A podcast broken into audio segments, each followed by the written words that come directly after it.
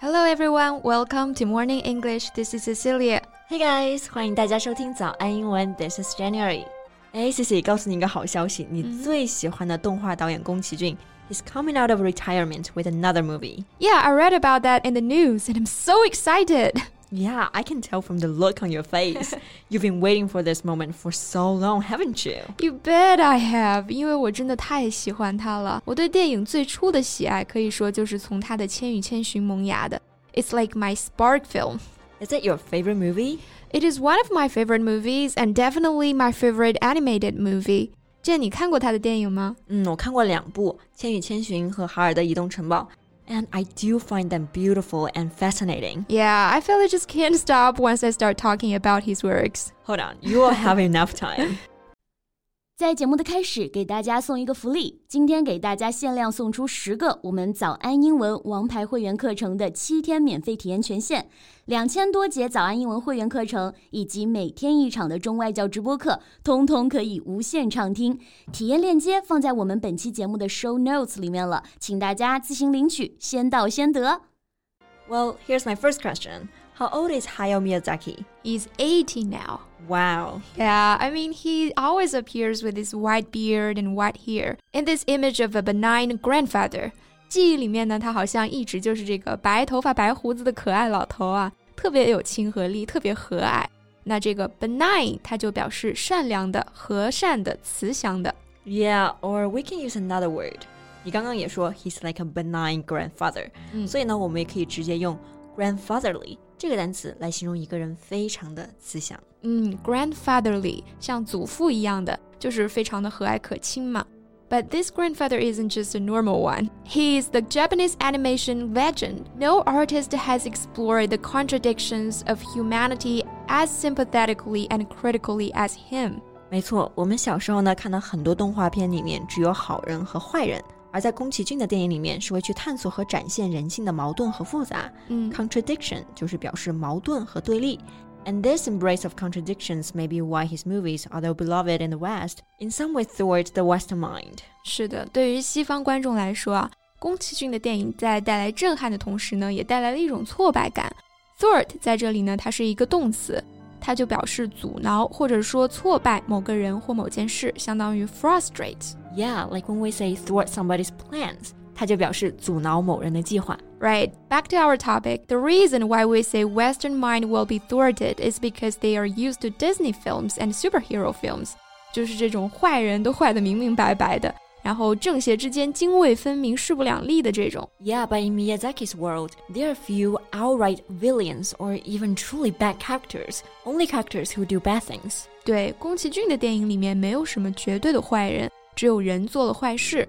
那 outright 它就表示绝对的、彻底的，或者说完完全全的。所以呢，我们说彻彻底底的大坏蛋，就可以说 outright villain。对，就拿你最喜欢的《千与千寻》举例。No Face, the gliding black shroud who eats people in Spirited Away, turns out to be simply lonely and when soothed, spits out his victims. 是的，小的时候看无脸男啊，觉得老膈应了，但是其实他现在还是挺受欢迎的。而且呢，这个角色并不是一开始就有的。When Miyazaki was making Spirited Away, No Face was at first just a spooky passerby. Only later did Miyazaki decided to promote him to a major character. 对，所以无脸男呢一开始只是一个路人甲，后来看到了他身上的潜质，才给他加了这么多的戏。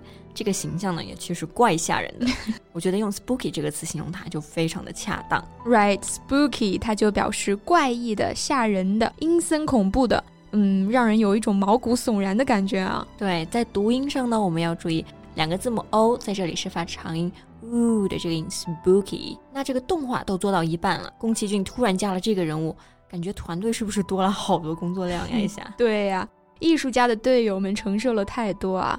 Later, the director of animation begged him not to draw any new characters, so he came up with the idea of Yubaba，就是汤婆婆。The cold hearted bathhouse operator having a kind hearted identical twin. 啊，这个真的太妙了！为了不再次坑队友啊，宫崎骏呢就给主角设置了一个双胞胎的角色，哎，这样长得一模一样就不用重画了。但是这对双胞胎长得一样啊，性格却完全相反。One is cold hearted，就是冷酷无情的、铁石心肠的 The other one is kind-hearted，非常善良的，心肠特别好的。所以，这样一想呢，其实有很多形容词加 hearted 这样的单词啊，嗯，像 warm-hearted 热心的，hard-hearted、stony-hearted 都是表示铁石心肠的。对，我觉得真的很奇妙啊。虽然创造双胞胎这个角色是出于现实因素的考量。但是钱婆婆这个角色呢，却成了神来一笔。She turned out to be a crucial plot point and a sounding of a favorite theme that in all of us there's a duality and the potential for both good and bad。就是我们常说的一句话：善恶自在人心，就在一念之间，对吧？And there is another thing I like about Miyazaki's films. So, if you've watched these films systematically, you'll find his heroines outnumber his heroes. 是的，宫崎骏电影里面的主人公呢，大多数都是女孩子，especially girls of an in-between age, no longer quite children and not yet women。嗯，笼统一点就叫少女嘛。但是在那种传统的少女漫画当中，these girls were typically passive figures subject to romance narratives。她们总是以被动的形象存在于过度浪漫化的叙事之下，类似于这种等待骑士拯救的少女呀。或者等待王子亲吻的睡美人啊。Yeah, but Miyazaki's girls are different. They display formidable know-how and independence. Right, they take on jobs to organize households, fight battles, and rescue boys from near death. 他们是强大的、能干的、独立的。那刚刚 Jane 说的这个 know how，字面上意思呢，就是知道怎么做。那其实就是指专业知识、实际经验，或者说某一种技能。 yeah, although some of the characters are princesses, they resist the trappings of fairy tales. 比如说，幽灵公主就并不住在城堡里面。对，再比方说《千与千寻》里面的千寻啊。She is awkward and lacks the big eyes that traditionally signify beauty and vulnerability in anime. And Sophie, the mousy girl in Howl's Moving Castle, she spends most of the movie in the guise of a stooped old man. Even when the spell is broken and her youth returns, her hair remains gray. 嗯，说这个女孩子 mousy 就是 mouse 老鼠的形容词。嗯，并不是说她长得像老鼠啊。Yeah, it's to describe a shy and quiet girl without a strong personality. 嗯，就是那种安安静静、腼腼腆腆的感觉。那你刚刚说她头发变白的这个细节啊，I guess it's a reminder that something has been forever lost, don't you think? Yeah, even the most powerful magic there can be no reset, no starting over. Right. And what I like about these girls is that they did what they needed to do all matter of factly without even trumpeting notions of girl power. 是的，matter of factly 在这里呢是做副词，表示平静的、实事求是的。它的形容词原形 matter of fact 意思跟 unemotional 非常的接近，就是形容这种平静的、不动感情的、冷静客观的状态。 对，其实我就是想说，这些女性角色美好品质的展现都是自然而然的，甚至都没有去宣扬这种女权精神啊。她们只是很平静的做着她们该去做，也一直在做的事。So Cecilia, if you were to describe Miyazaki's films in one word, what word will it be? Gorgeous, profound, bonus, and possibilities? Yes, yes. But above all, I want to say his films are comforting. 宫崎骏他自己也说了啊，The mission of his films is to comfort you, to fill in the gap that might be in your heart on your everyday life。对，那他的电影呢，确实是有治愈人心的力量，特别是像我们这些成年人啊，嗯、其实比孩子们更需要他的治愈。所以每一次宫崎骏宣布退休，大家都要 emo 一次，觉得自己的青春就结束了。Yet here he is now making a new film, such a blessing. 那我们就一起期待老爷子的新作快快到来吧。 So thank you so much for listening. This is Cecilia. This is Jen. See you next time. Bye. 今天的节目就到这里了。如果节目还听得不过瘾的话，也欢迎加入我们的早安英文会员。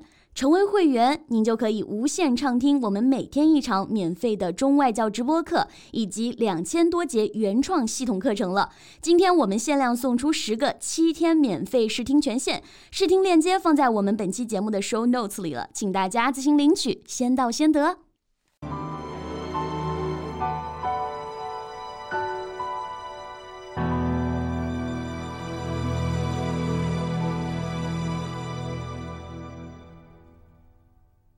This podcast is from Morning English. 学口语就来早安英文。